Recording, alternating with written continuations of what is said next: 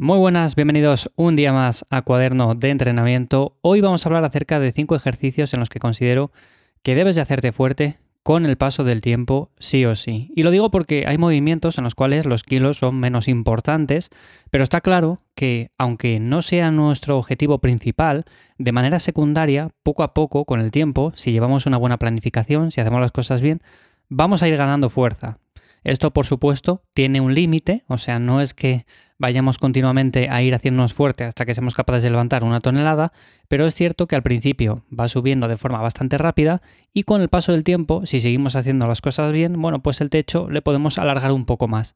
Así que, como digo, vamos a hablar acerca de esos cinco ejercicios. Antes de nada, como siempre, soy Iván Yamazares de ivyamazares.com. Para cualquier cosa me encuentras por ahí, en mi web. Y también tienes la newsletter en lifters.es, en la que cada 15 días comparto más contenido acerca de cómo entreno, cómo me alimento, cómo gestiono mi día a día y, en definitiva, trucos y herramientas que puedes aplicar para que tú también lo puedas gestionar un poco mejor.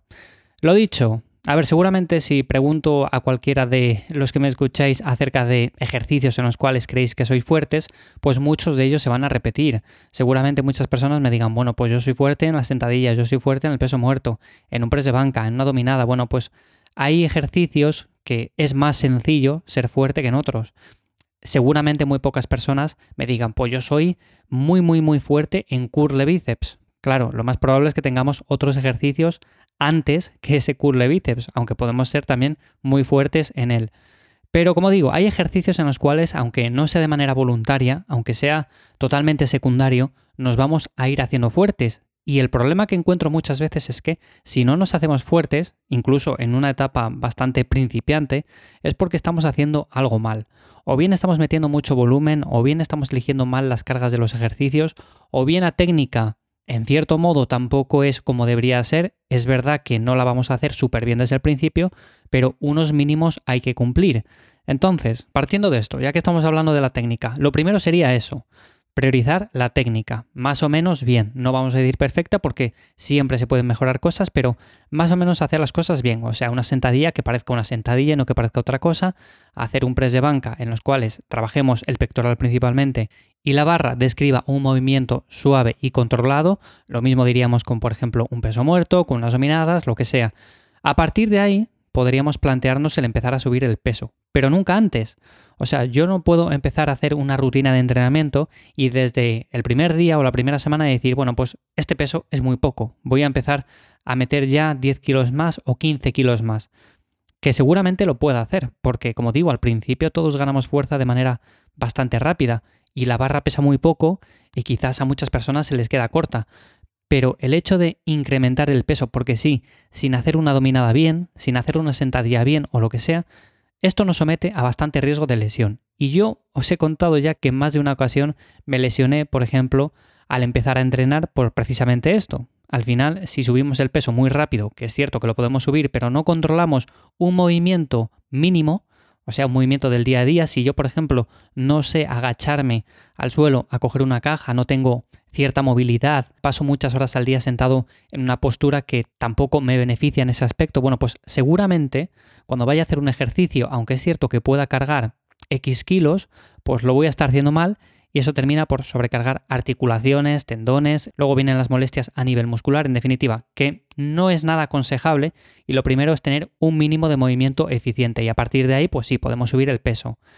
¿Qué cinco ejercicios considero que son en los que deberías de hacerte muy fuerte para ver un cambio físico, una recomposición corporal. Y digo puedes porque no son obligatorios. Esto quiero que quede claro. No hay ejercicios que debas hacer sí o sí. Es verdad que yo a veces hablo mucho, por ejemplo, de que me encanta hacer sentadillas con mucho peso, que me encanta hacer un peso muerto, pero no quiere decir que tú los tengas que hacer. Si llevas muchos años probando este tipo de ejercicios y no te vienen bien en tu caso, porque te notas que o bien no haces un rango de recorrido completo, o bien te generan algún tipo de molestia articular, lo que sea, bueno, pues seguramente tengas variantes que también son interesantes y que las puedes incluir a tu programa sin ningún tipo de problema.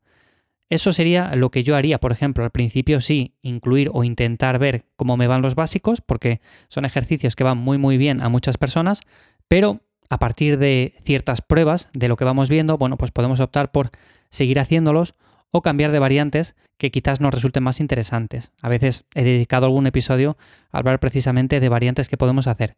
Pero bueno, pasando directamente a los ejercicios, ¿cuáles son? Bueno, pues el primero de todos, el peso muerto. Es un ejercicio que a veces me han comentado y me han dicho, Iván, peso muerto es un ejercicio que no provoca más que lesiones. O sea, con eso vas a generar mucho dolor de espalda. Así muchas personas han terminado con hernias, han terminado por no entrenar ya nunca más debido a las múltiples lesiones.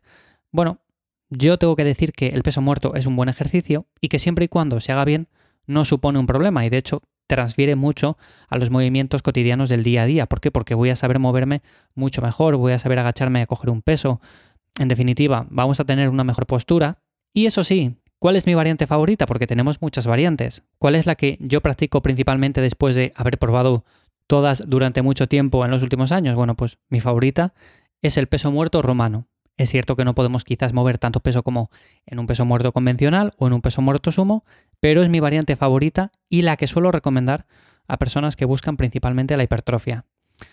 El siguiente ejercicio, que también es uno de los que yo considero que deberíamos hacernos fuertes sí o sí, es la sentadilla. Vuelvo a repetir lo mismo de antes, no hace falta que hagas la sentadilla tradicional si es que te va mal, si es que la has probado un montón de veces y resulta que te es incómoda.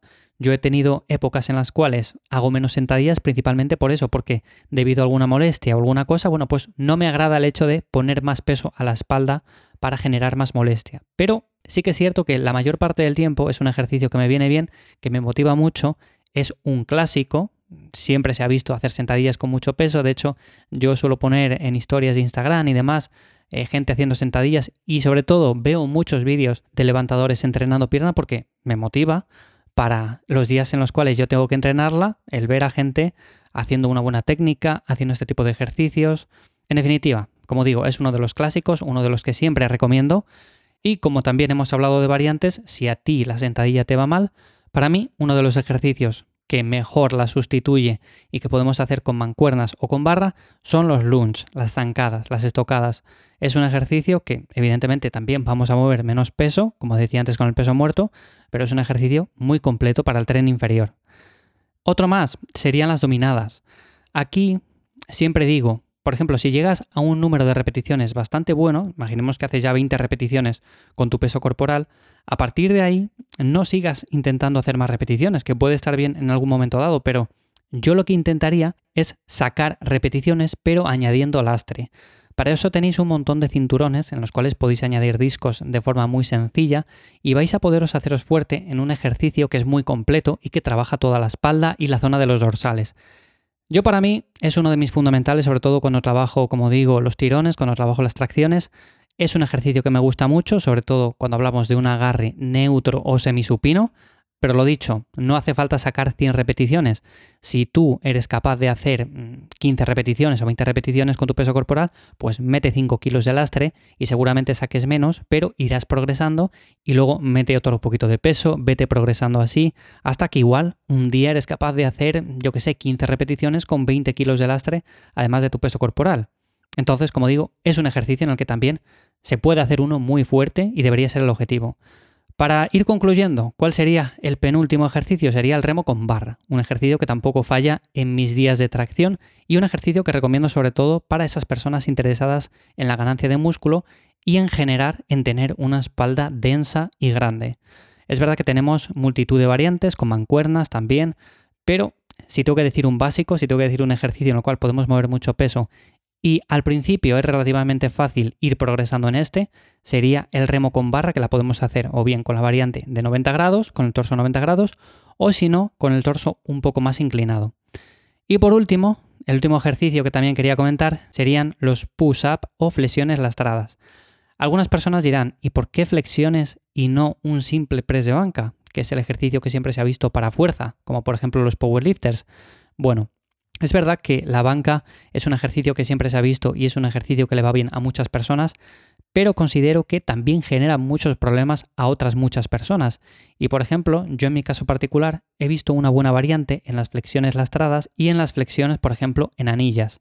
Estos dos ejercicios son increíblemente buenos, nos podemos hacer muy fuertes, es verdad que igual necesitamos de un compañero para que nos añada discos a la espalda o cualquier tipo de lastre, Pero si somos capaces de añadirlo, por ejemplo, yo lo hago en anillas y lo hago en suspensión, entonces puedo añadirlo con el mismo cinturón de lastre que con las dominadas. Entonces, me resulta muy sencillo, es un ejercicio con el que puedo progresar, no me genera nada de molestia porque las escápulas se mueven libremente, no es como, por ejemplo, cuando hacemos un press de banca que tenemos las escápulas súper comprimidas contra el banco y tenemos que tener una posición muy compacta para que no se vayan, para que no se muevan y no generemos luego molestias en los hombros y demás. Entonces, es un ejercicio que va muy bien a muchas personas, mucho más que por ejemplo la banca, y por eso lo he colocado aquí en lugar del ejercicio con barra. Pero bueno, ya digo que tampoco es que haya ejercicios obligatorios y si a ti te va mejor un ejercicio como el press de banca, pues podrías sustituirlo sin ningún tipo de problema.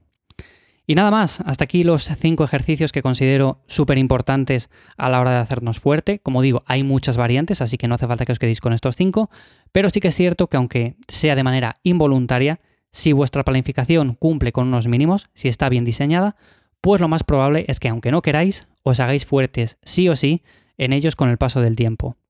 Nada más, hasta aquí el episodio de hoy, espero que como siempre os haya gustado. Si es así, me podéis valorar con 5 estrellas en Spotify, Apple Podcast, allí donde me escuchéis. También recordaros de nuevo que me encontréis en mi web o si no, en la newsletter en lifters.es.